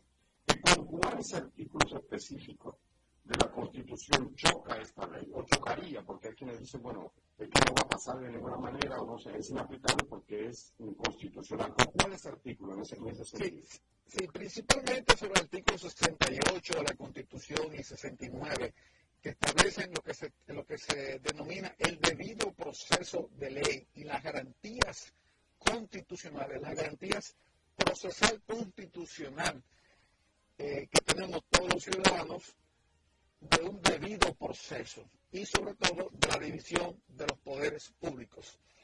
Es decir, que eh, no podemos ahora dejarle, en virtud de esa ley, que sea el DNI quien acuse, quien investigue eh, y quitarle esa función al Ministerio Público y eh, a la misma Policía Nacional que sirve de auxiliar del Ministerio Público en las investigaciones. Es decir, que eh, sobre todo se hace en nombre de, la seguridad del Estado Dominicano, pero entiendo que esa, ese enunciado, como se dice en derecho, ese enunciado normativo deberá de modificarse. Porque porque no se tomó en cuenta que estaba eh, transgrediendo, bien, se estaba extralimitando a lo que se llaman las garantías individuales de todos los ciudadanos, independientemente de que vaya a garantizar también la eh, garantía, vamos a decir así, de la seguridad colectiva, que en nombre de la seguridad colectiva y del Estado Dominicano eh, es que se ha creado esa ley, pero hay que balancear, hay que balancear, hay que balancear la seguridad individual entre la seguridad del Estado. Esta debe de darse, pero cumpliendo el debido proceso llevado por el Ministerio Público. Carlos Rodríguez, de este lado. Mi salud. Carlos, ¿cómo te ves? Todo bien, gracias a Dios. Qué bueno, doctor, eh, independientemente de la del aura de misterio con que esta ley fue aprobada y promulgada, independientemente de que contara con el visto bueno de una oposición política eh, inadvertida, digamos, en el mejor de los sentidos, ¿no cree usted que es totalmente improcedente que una ley de este tipo haya sido aprobada precedida de una falta de convocatoria a vistas públicas para el debate abierto y transparente de toda la República Dominicana, siendo una, una ley, haciendo de ello una ley interpretativa, no necesariamente taxativa, específica de cómo debe aplicarse. Y segundo, y segundo, es también saludable en su punto de vista o todo lo contrario que la máxima conducción de la Cámara mande a depositar por secretaría el texto que realmente resulta fundamental y esencial de esa ley en vez de ser debatido en sesión abierta y contradictoria. Mira, esas son muy buenas observaciones que hacen eh, finalmente de la ley que no sea una ley legítima. Fíjense, una ley como esa que vulnera derechos no solamente fundamentales, sino derechos humanos, que va más, que los derechos humanos son derechos fundamentales, pero los derechos humanos son derechos que trascienden incluso la nacionalidad de un país. Bien, que tiene que ver obviamente con la intimidad y con la seguridad individual de las personas. Entonces, tratándose de una ley de esta naturaleza que eh, implica ceder de forma eh, coercitiva informaciones, sin pasar por el camino, sin pasar por el permiso de un juez, simplemente porque se lo solicite un departamento, en este caso una dirección investigativa, que es la, el DNI, pues eh, obviamente que va de frente y echa por la borda todo el debido proceso que se ha llevado a nivel de conquistas, a nivel universal y a nivel de este país. Es decir, que esa ley, como bien usted dice, tratándose de informaciones, debió muy bien convocarse a vistas públicas. Fíjense, hay, varias decisiones del Tribunal Constitucional ya con relación al derecho de información, eh, aplicando eh, todo interpretando lo que tiene que ver con la ley de libre acceso a la información la ley 200-04. Y eh, ya veremos qué decide el Tribunal Constitucional respecto a esta ley, si no es que se somete una modificación a la misma, pero en cuanto a lo que diga, porque parece que se lo han dejado el gobierno me luce que se lo va a dejar a que el Tribunal Constitucional decida el asunto. Ellos no van a solicitar una modificación. Entiendo que ellos quieren eh, final, finalmente imponer, no diremos imponer, sino que se mantenga lo que se llama la norma. ¿Cuál es la norma? Es diferente la norma al enunciado normativo hay una diferencia entre la norma y el enunciado normativo. El enunciado normativo es lo que está mal. Bien, decir de que el DNI tiene el derecho de solicitar información si no te va preso. Ok, eso debe de modificarse, eso debe corregirse. Pero yo entiendo que la norma final, que es lo que ha querido este gobierno, o el gobierno y los legisladores en sentido en general, es que el DNI tenga, o la DNI, porque una versión ahora, tenga el control de las informaciones de Estado y la inteligencia y la contrainteligencia para la seguridad nacional y sobre todo la seguridad del presidente y todo lo que tenga que ver con eh, la seguridad alimenticia, medioambiental, eh, así también lo define la propia ley. De modo y manera que el Tribunal Constitucional en dos decisiones que ha dado eh, a principios del año 2012, la 42 y la misma 12, eh, guion 12, establece de que hay limitaciones, fíjense, de que hay limitaciones al derecho a la información y que solamente puede haber reservas respecto a los temas que tengan que ver con seguridad nacional. Es decir, que de una u otra forma ya ha legitimado que respecto a los temas que tengan que ver con seguridad nacional, el Estado tiene el control. Ahora, lo que sí no ha legitimado es la forma de cómo solicitar estas informaciones. Entonces, por ahí será el tema que yo entiendo que el Tribunal Constitucional iría a, modificar eh, esta ley respecto a que ellos no tienen la, aunque la ley lo, se lo reconoce ahora mismo, pero ellos no tienen la facultad de poder solicitar directamente sanciones sin pasar por una investigación del Ministerio Público y un debido proceso de ley que lo rige el Código Procesal Penal y las leyes especiales que eh, rigen cada materia. Sí, entonces ahí hay un detalle. ¿Cómo, o sea, conviene dejarle esa decisión al Tribunal Constitucional ¿Qué pasa si el Tribunal Constitucional dice, sí, esa ley está bien, no contraviene la Constitución, se aplica? Porque es, es un tribunal, digamos que una especie de última instancia, lo que decía el Constitucional se aplica en punto.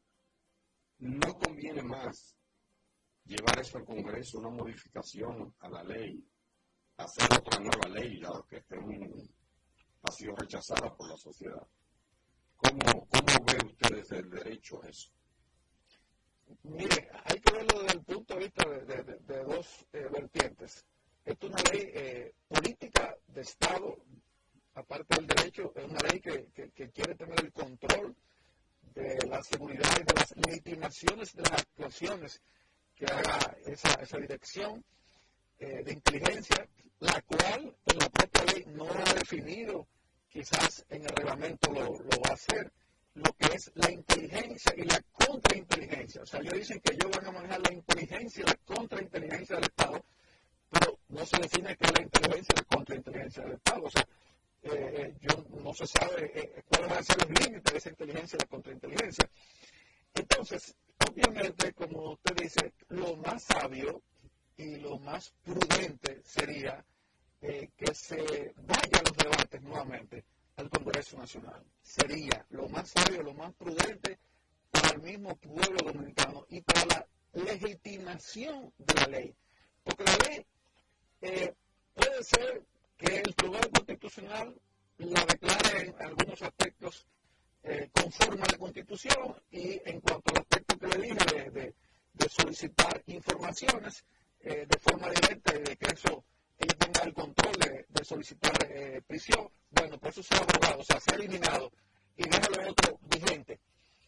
Bueno, pero de todos modos, no va a ser una ley, como usted dice, del agrado del concurso de la población en sentido general, entonces ahí es donde se diferencia de lo legal a lo legítimo. Entonces, ahí se dice que es una ley legal, pasó por el Congreso y por el Constitucional, pero es ilegítima. ¿Por qué? Porque al final el pueblo no la acepta. Entonces, la, la, la, la diferenciación entre, entre, entre, esos conceptos. De modo y manera que, bien como decía Carlos, eh, se aprovechó diciembre, se aprovechó unos días que, que, la población no estaba en eso, eh, se discute si es una ley ordinaria o si es una ley orgánica, yo entiendo que es una ley orgánica también, que se contó con el, el, eh, atenta bien contra derechos fundamentales humanos. Entonces, hay una serie de, de, argumentos y de fundamentos que hacen que la ley eh, sea inaplicable, independientemente de que ya se haya promulgado y, todo eso. Perfecto, perfecto. Doctor, yo creo que solo resta agradecerle muchísimo su, su aclaración desde, desde, el punto de vista de, del derecho, desde el punto de vista de la academia y cómo esta ley contraviene a los principios fundamentales, como el derecho a la privacidad, el derecho a la intimidad. A la intimidad, exacto. Y al, y al secreto profesional. Así que sí. yo le agradezco mucho. No sé si quiere eh, hacer alguna puntualización, alguna consideración final para nuestros oyentes.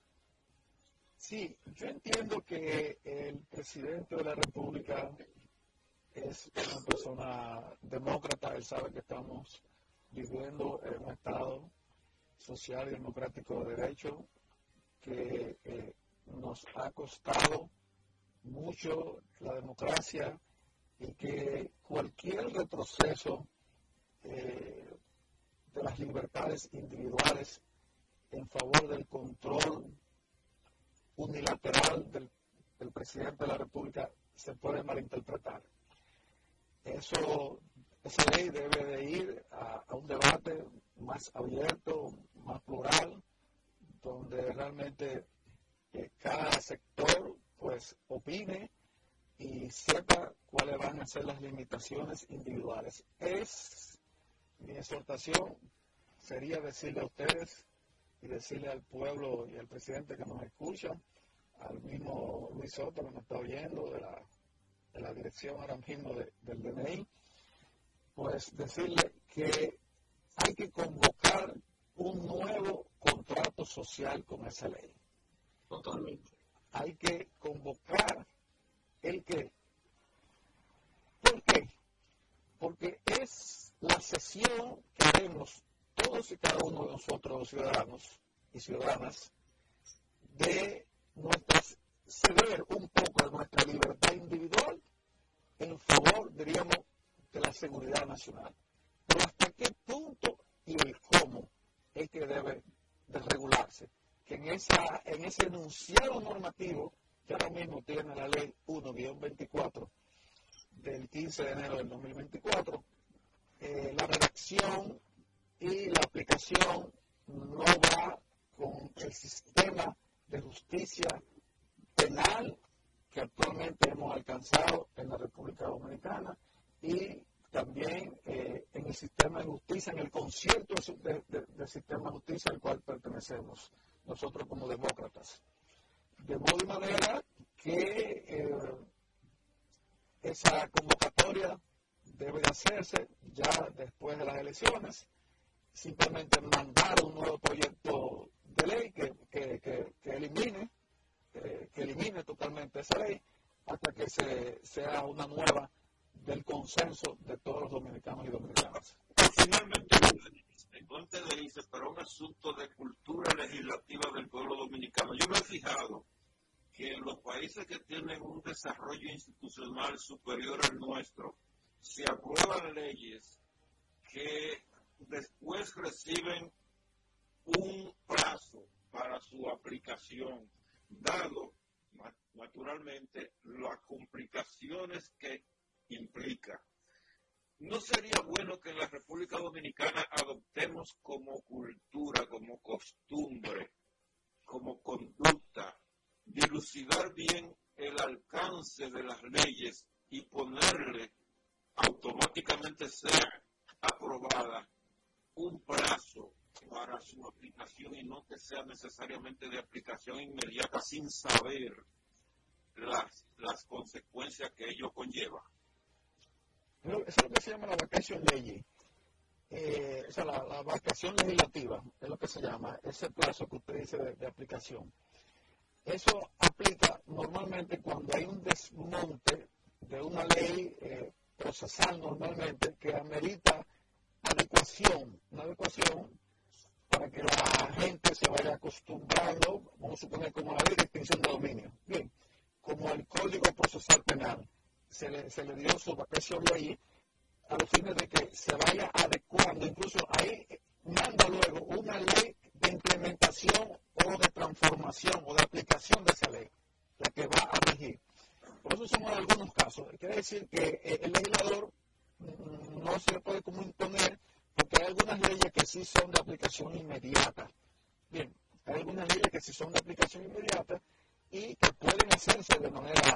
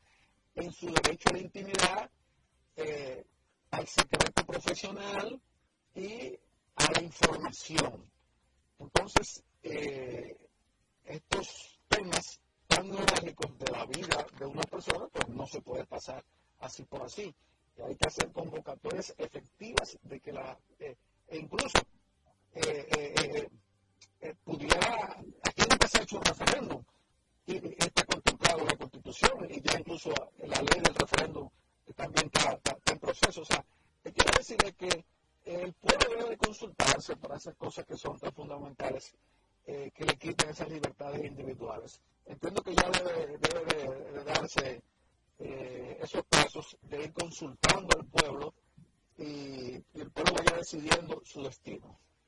Definitivamente, correcto. Doctor, muchísimas gracias. Eh, efectivamente no estamos en un régimen autoritario, no estamos en una dictadura, pero el diablo nunca duerme.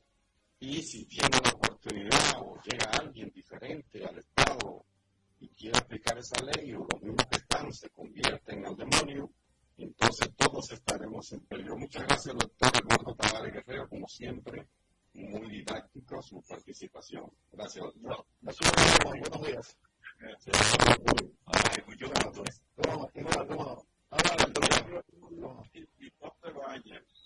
A la franca, por la nota 95.7, conoce de todo. En los años 80 vivimos los mejores éxitos pop de toda la historia. Prepárate a disfrutar todos los sábados Soda Pop, una cuidada selección de éxitos de aquellos años. Soda Pop, bajo la conducción de Pablo Noguerones por la nota 95.7. Conoce de todo. Ahora te hablamos a la franca por la nota. Jaime Guzmán te espera cada sábado con un contenido fresco y de interés para ti. De calle con la nota, de 12 del mediodía a 2 de la tarde. Este y todos los sábados, escúchalo por la nota 95.7. Conoce de todo. En cualquier punto del planeta Tierra y más allá. Freites y su gente una radiorevista con análisis y comentarios del acontecer político y económico, además de la asesoría en finanzas y mercadeo, con la participación de periodistas, políticos, economistas y mercadólogos. Freites y su gente, de lunes a viernes a las 12 del mediodía por la nota 95.7. Conoce de todo. Está en el aire a la franca. Señores, vamos a hablar de política electoral porque ahora el presidente Luis Abinader ha introducido la hipérbole como figura de expresión en el debate político. A mí me gusta eso porque en gran medida eleva el debate e invita a que quien tenga contradicción con él, como yo, nos empleemos a fondo para darle una sustancia. El presidente Abinader salió una vez diciendo que los políticos de la oposición, los candidatos de la oposición, pertenecen a la juventud eterna. Eso refiriéndose a que supuestamente en sus encuestas ninguno sobrepasa el 25%. Bueno, pues ayer se despachó con otra hipérbole, que es que en vez de ser jóvenes eternos, parece que él los percibe como niños eternos, lo que quiere decir que él los, los proyecta bajando las fluctuaciones cada vez más y descendiendo de la juventud a la niñez. Eso es interesante. Yo espero la reacción del presidente Leonel Fernández del candidato a presidente Abel Martínez para ver cómo ellos van a dar respuesta a esa hipérbole, a esa apreciación que tiene el presidente, que naturalmente se le ve triunfalista. Él vaticina que ganará con un 60% o 70% las elecciones que se presentan dentro de los próximos 15 días, mientras la Alianza Rescate RD continúa movilizándose en todo el territorio nacional. Los presidentes, los candidatos presidenciales están acompañando a los aspirantes a las candidaturas municipales para tratar de buscarse una votación cada vez más grande. Así que esa es la que tenemos. Eh, los partidos políticos están desarrollando una agenda sumamente eh, abundante de actividades y el pueblo, las poblaciones le están dando respuesta en cada una de las demarcaciones a las que ellos se presentan. ¿Qué tú ves de eso, de Chan? No, nada, eh, vamos a dejarlo ahí. Eh, si ese es un problema de de cómo se ve al adversario, el presidente está tratando de meter otro elemento que, que, diversifique el debate, pero eso no es nada sustancial. Vamos a esperar qué dicen los, los demás. Bueno, por otra parte, Lechan eh, cayó abatido el pasado jueves uno de los jóvenes que supuestamente participó en el atraco y asesinato del coronel retirado Antonio Bautista en Santiago, al cual sorprendieron mientras se disponía a pintar unas señales de acceso a uno de los edificios de su propiedad. Y bueno, de una manera cruel, los jóvenes lo atacaron, pretendieron desarmarlo y ante la imposibilidad de hacerlo parece que, o parece no, procedieron a dispararle y con ocho ocho impactos de bala lo asesinaron. Entonces, el jueves cayó abatido el, uno de los jóvenes que participaron y antes, antes de ayer se, se entregó el segundo y ayer, al caer la tarde, se entregó otro de los que supuestamente participaron en el hecho. Yo vi que de inmediato uno de los abogados de los implicados o supuestos implicados eh, dijo que ellos procedieron a entregar a la hora detenido porque eh, temían que a ellos se les aplicara la ley, la pena de muerte. Es una reflexión interesante. Yo creo que la población tiene una percepción de lo que está pasando con la violencia criminal en la República Dominicana. Eh, yo soy uno que piensa que no es verdad que los jóvenes, nuestros jóvenes, eh, porque estén afectados de niveles importantes de pobreza, tienen que este, escoger la opción de la criminalidad, porque si fuera así, entonces el 95% de la población dominicana fuera criminal, porque el 95% de la población dominicana tiene algún, algún nivel de limitación socioeconómica que le afectan en su diario vivir. Yo creo que, bueno, en mi percepción, en mi percepción, el país ha avanzado en cierta forma en cuanto al aumento de las posibilidades de que los jóvenes contribuyan con su instrucción, con su acceso a la escuela, con su acceso a las capacitaciones, pero naturalmente, aunque hacen mucho ruido, una mayoría, una minoría, perdón, opta por seleccionar el camino de la delincuencia, el camino de la criminalidad. Yo pienso que es lícito que el abogado, el defensor de esos jóvenes, eh, el derecho a la vida. Eso, el derecho a la vida es el derecho fundamental que tiene cada ser viviente, cada ciudadano. Pero lo que va viene. Si la persona que se involucra en un crimen tan atroz como ese tiene derecho a la vida, ese implicado también debió pensar que su víctima tenía derecho a la vida y respetársela. Eso, esa es la forma en que yo enfoco el tema y no justifico eh, ningún tipo de acción que represente la ejecución extrajudicial. Creo que esa persona puede ser debidamente apresada juzgada y condenada si se encuentra con el compromiso con el delito. Y que sea pagando con su libertad, con la, supresión de su libertad, la forma en que pague, él pague a la sociedad el mal ocasionado. Hay algo en cuanto al enfoque. No hay ninguna teoría que diga que porque una gente tiene condiciones de marginalidad tiene que ser delincuente.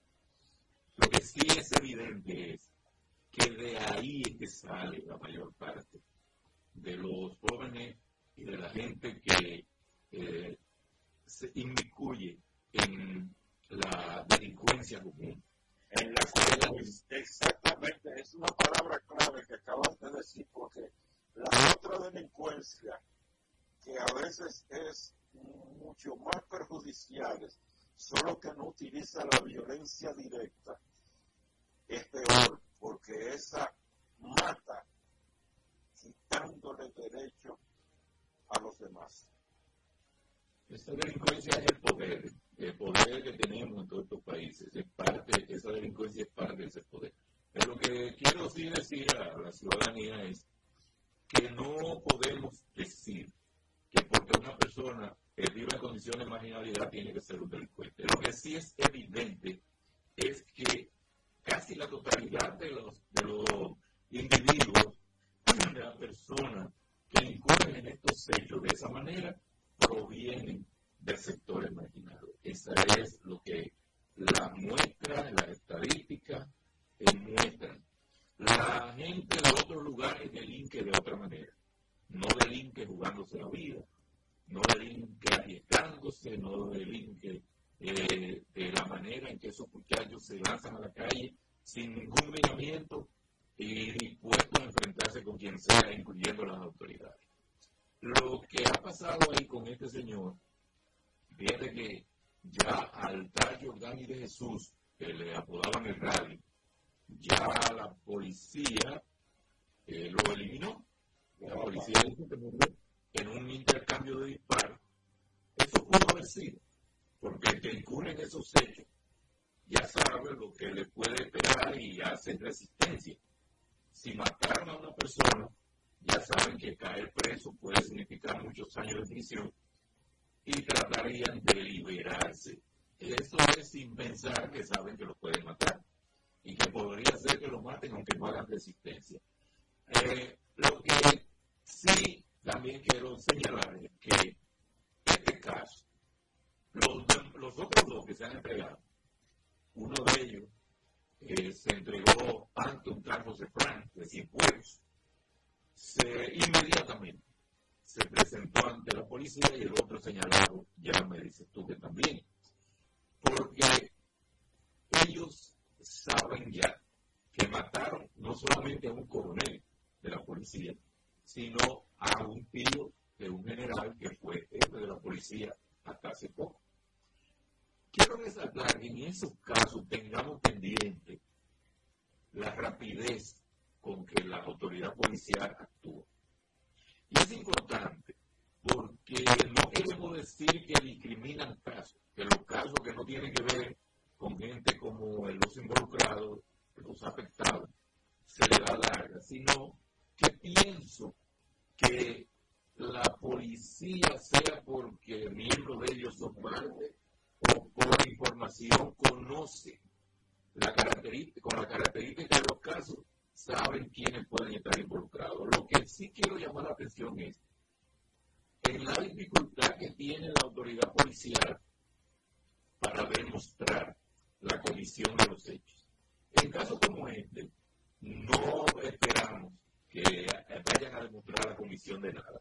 Ya hay uno que está muerto y cuando sucede eso, cuando se mata un miembro de, la institución policial, todos sabemos cómo es que se procede.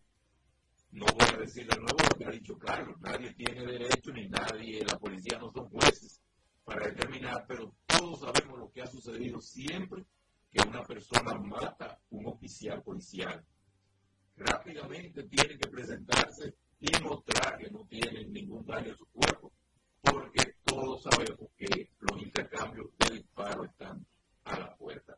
Pero de hecho, mire, entonces, lo peligroso de que el contra, que el implicado muera es que se lleva con él información que puede ser valiosa para resolver estructuralmente el problema del origen de dónde viene esa delincuencia, esa delincuencia y quién la protege.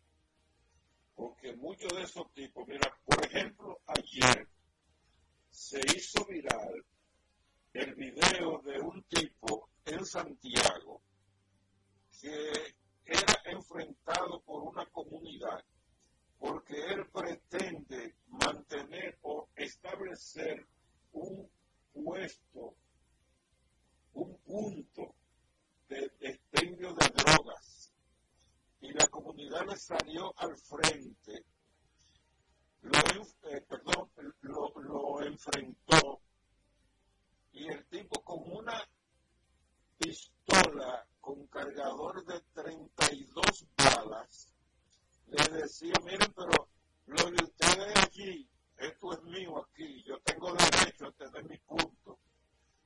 ¿Tú te das cuenta cómo, tú, te das cuenta cómo que anda la cosa? Entonces, eh, ese tipo tiene que tener alguna protección para andar así con ese desenfado, haciendo y deshaciendo, desafiando no solamente a las comunidades, sino a la propia ley a la propia autoridad, quien protege a ese elemento. Entonces, de ahí lo peligroso y lo dañino que es que el delincuente sea eh, ultimado, sea dado de baja sin tener, sin que la información fluya, sin que se conozca su origen. Porque mira, de aquí nadie, para nadie es un secreto que una parte de la delincuencia cuenta con protección policial y hasta con protección política. Y el caso del, del, asesinato del coronel no es que tú incurras en discriminación ni en especulación, es que se resolvió en horas aparentemente, porque ah, era el tío de un ex jefe de la policía y por demás una persona cuyo fuerte es la investigación. Hay que recordar que él antes de ser policía fue director del DICRIM, de la Dirección de, Inteligencia Criminal de la Policía, ¿no? Entonces ahí a él no le podían envolver el tema. A él había que resolverlo de una vez. Que no es la suerte que corremos los ciudadanos comunes cuando se nos presenta caso como es. En este caso, yo pienso que por la característica eh, y por la persona, el, el, coronel Francisco Fernández Bautista, eh, ese interés que tú mencionas de silenciar a los eh, involucrados, a los acusados, tendría poca, tal vez no tiene tanta, tanta relevancia, porque todo parece indicar que estos individuos fueron a buscar el arma del coronel y por la reacción de él lo mataron, pero no parece que haya eh, habido una intención eh, de planificación de quitar la vida a ese señor. Lo que ha parecido es que se metieron en vía contraria, se metieron por donde no es, y entonces la policía, eh, si ya eliminó a uno de ellos, es como una parte del tipo de respuesta que ellos le dan eh, para ese tipo de casos que es donde están afectados sus miembros. Vamos a ver qué nos hace seña el compañero Kennedy que vamos a pasar a A la franca, por la nota 95.7, conoce de todo. El mundo está lleno de ideas, te ayudamos a iluminar la tuya. ¿Qué idea quieres cumplir en este 2024? En el Banco Popular llevamos 60 años cumpliendo con las ideas de los dominicanos. Día a día construimos un porvenir donde cada idea tenga el poder de transformar nuestra sociedad y nuestras vidas.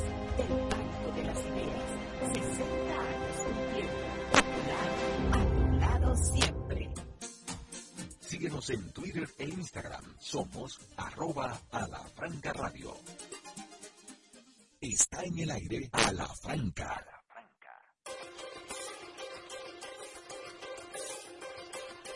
Bueno, ya la información de las noticias internacionales más actuales a la franca. Adelante, Lechán. Vamos a ver cómo anda este mundo. El partido opositor llamado Comprometido con el Desarrollo de Haití convocó una movilización por tres días consecutivos, donde eh, por todo, en todo el país, donde hoy son, son malos actores políticos que piden la dimisión del primer ministro Ariel Henry. La agrupación llamó a la población a participar en la protesta a partir del próximo día 5 de febrero, con el objetivo de obligar a Henry a dimitir antes del 7 de febrero, acusando al gobierno de Henry de mostrar una notoria de preocupación e inacción ante las atrocidades que cometen bandidos armados contra ciudadanos pacíficos.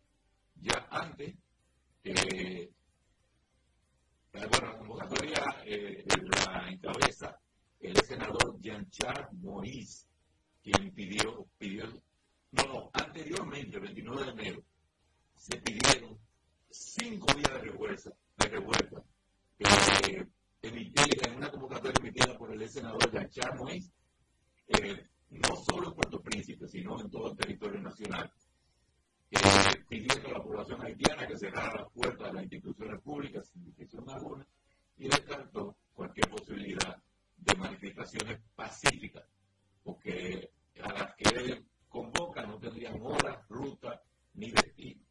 No sabemos si esa intervención de políticos va a llevar eh, al caos mayor, eh, pero eh, esperemos a ver. Por otro lado está el ex líder rebelde, Guy Philippe, quien anunció en esta semana la entrada inminente de sus fuerzas a la capital, donde le ha sido, no le ha sido tan fácil accionar, pues ya se conoce que ha estado recorriendo el pueblo del interior, llamando también a echarle el poder al gobierno presidente del primer ministro Ariel Henry.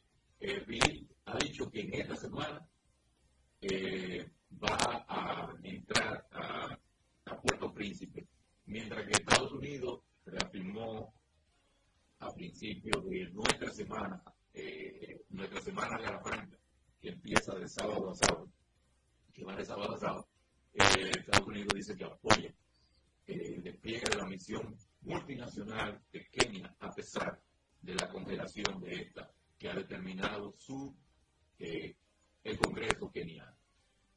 Se espera que este domingo el presidente salvadoreño Nayib Bukele sea reelegido los comicios eh, donde ha llegado eh, sortear una prohibición constitucional que ya la, han salvado él y sus legisladores, pero se dice en, el, Salvador que esto puede propiciar una profundización de atropello a los derechos humanos, del autoritarismo y los ataques a la prensa, eh, porque Bukele, que se ha autodenominado el dictador más cool del mundo, en su perfil de, de X, antiguo Twitter, es colocado, pues, en cuenta en el primer lugar con la intención de voto, porque la ciudadanía eh, ha, prestigiado la guerra contra las pandillas que hacían de El Salvador el país más violento del mundo.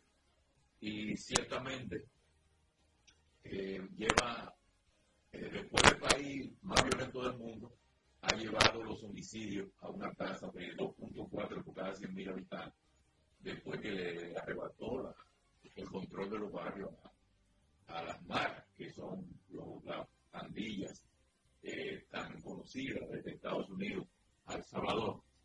Sin embargo, esa gestión se ha visto marcada por señalamientos de autoritarismo, concentración de poder, ataques contra activistas y la prensa, secretismo en el acto público y atropello de derechos humanos. Van los 70.000 apresados, dice Bukele, que todavía irán otros 20.000 más. El domingo son las elecciones, vamos a esperar.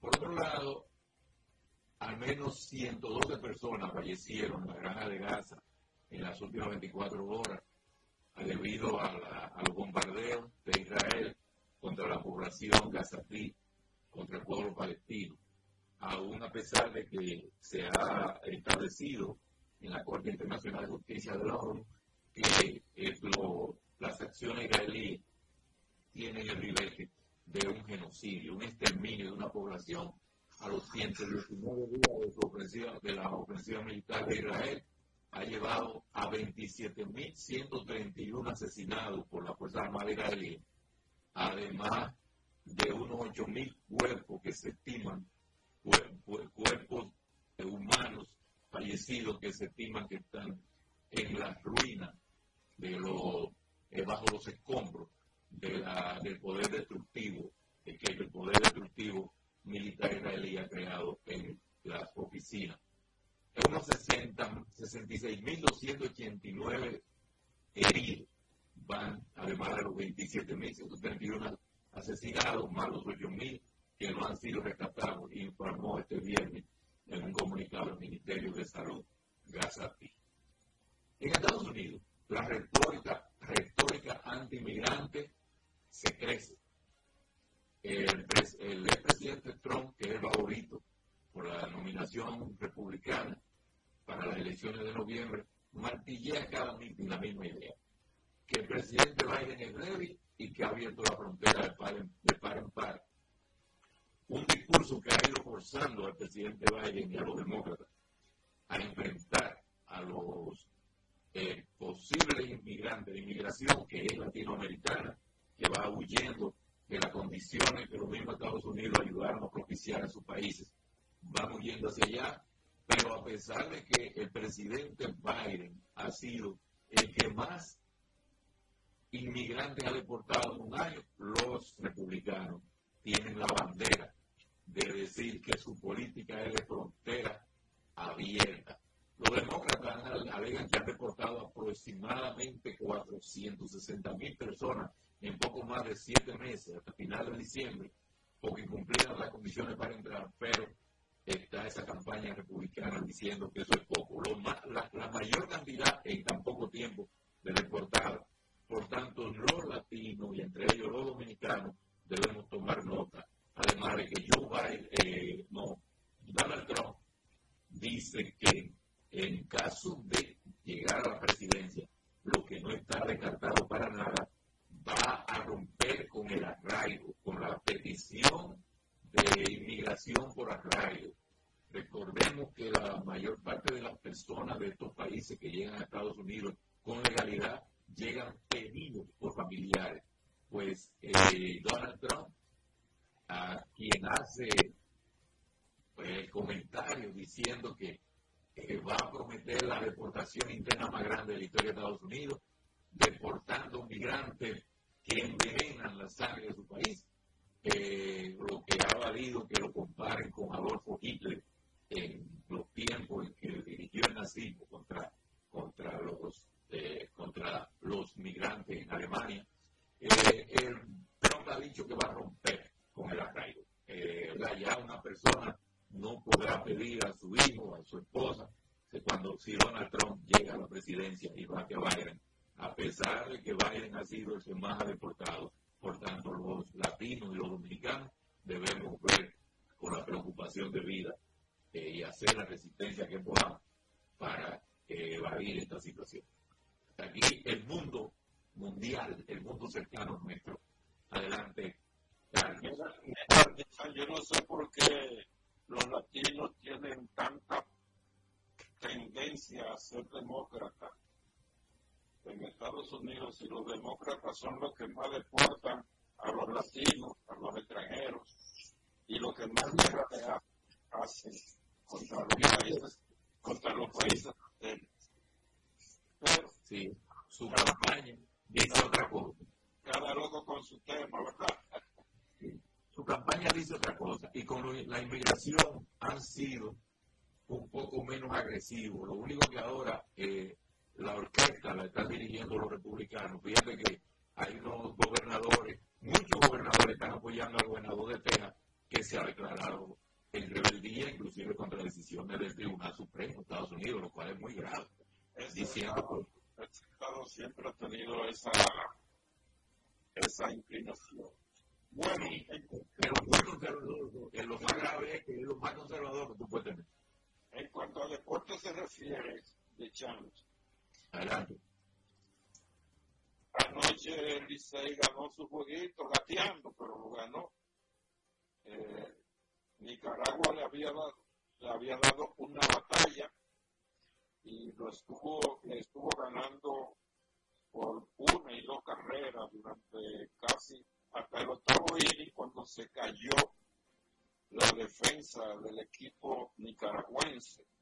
Y finalmente un batazo muy oportuno del capitán Emilio Bonifacio eh, hizo el empate del juego prácticamente y al final la victoria a los cientos de los representantes de la República Dominicana lo decidió Ramón Hernández con un batazo de hit que impulsó al propio Bonifacio con la carrera del Cádiz.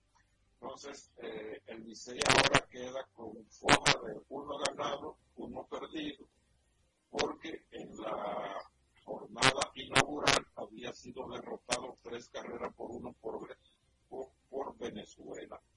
Esta noche los dominicanos se ven cara a cara con su eterno rival, Puerto Rico, y vamos a desearle toda la suerte del mundo al equipo representativo de la República Dominicana, que en este caso es Licey. Señores, en el Comité Olímpico Dominicano parece que fue sofocada, digamos, momentáneamente la crisis que afecta al ente rector del deporte dominicano en materia organizativa. Dos de los seis renunciantes que habían eh, puesto en apuros al comité ejecutivo del COT eh, decidieron retirar su renuncia y se reintegraron otra vez, eh, impidiendo así que el comité ejecutivo, la parte del comité ejecutivo que quedaba, que era la minoría, tuviera que convocar a reunir a, elecciones generales, no a elecciones complementarias como ellos pretendían hacerlo. Eh, de inmediato, eh, el auditorio externo al Comité Olímpico Dominicano le dio la lectura de que se habría persuadido a los aparte de los renunciantes y con eso y con eso de esa forma evitar que se prolongara la crisis una crisis que amenaza o amenazó muy seriamente la calidad de la participación dominicana en las Olimpiadas Francia 2024. De manera que vamos a esperar a ver si esa solución provisional se mantiene o si finalmente tendrá el Tribunal Superior Administrativo que decidir el destino del Comité Ejecutivo del Comité Olímpico Dominicano. Otro tema que tenemos los dominicanos es el tema de los fraudes en la documentación civil de los peloteros que están para firma. Hay unos 500 peloteros dominicanos que están preparados para firma en los próximos meses, pero una buena cantidad de ellos presenta documentación supuestamente alterada, lo que vendría a frustrar el sueño de superación social, económica y atlética de esos muchachos, porque se verían impedidos de firmar y de ganarse un dinero que representaría más de 500 millones de dólares para los próximos años. De manera pues que es un tema que la República Dominicana tiene que darle salida, solución, porque eh, una industria como es la industria beisbolera en la República Dominicana, generadora de bienestar a las familias de los jóvenes que se juntan con una firma profesional, no podría, no tenemos motivo ni razón para arriesgarla con o comprometiendo la imagen negativa del deporte dominicano ante el mundo. De manera pues que hasta aquí nosotros dejamos la información deportiva y hacemos una pausa hasta el próximo sábado cuando este equipo de Ala Franca se encontrará de nuevo con ustedes para compartir todo lo que es la información de los acontecimientos más actuales que se producen aquí y en el mundo.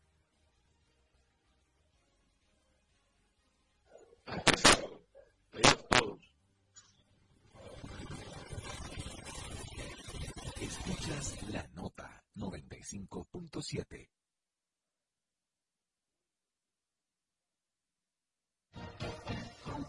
Van Reservas presenta Escarbando en la Historia con Cuquín Victoria. El famoso barco Titanic tenía dos gemelos, el RMS Olympic y el HMHS Britannic. Las naves eran parte de la gran, moderna y lujosa flota gemelos, el RMS Olympic y el HMHS Britannic.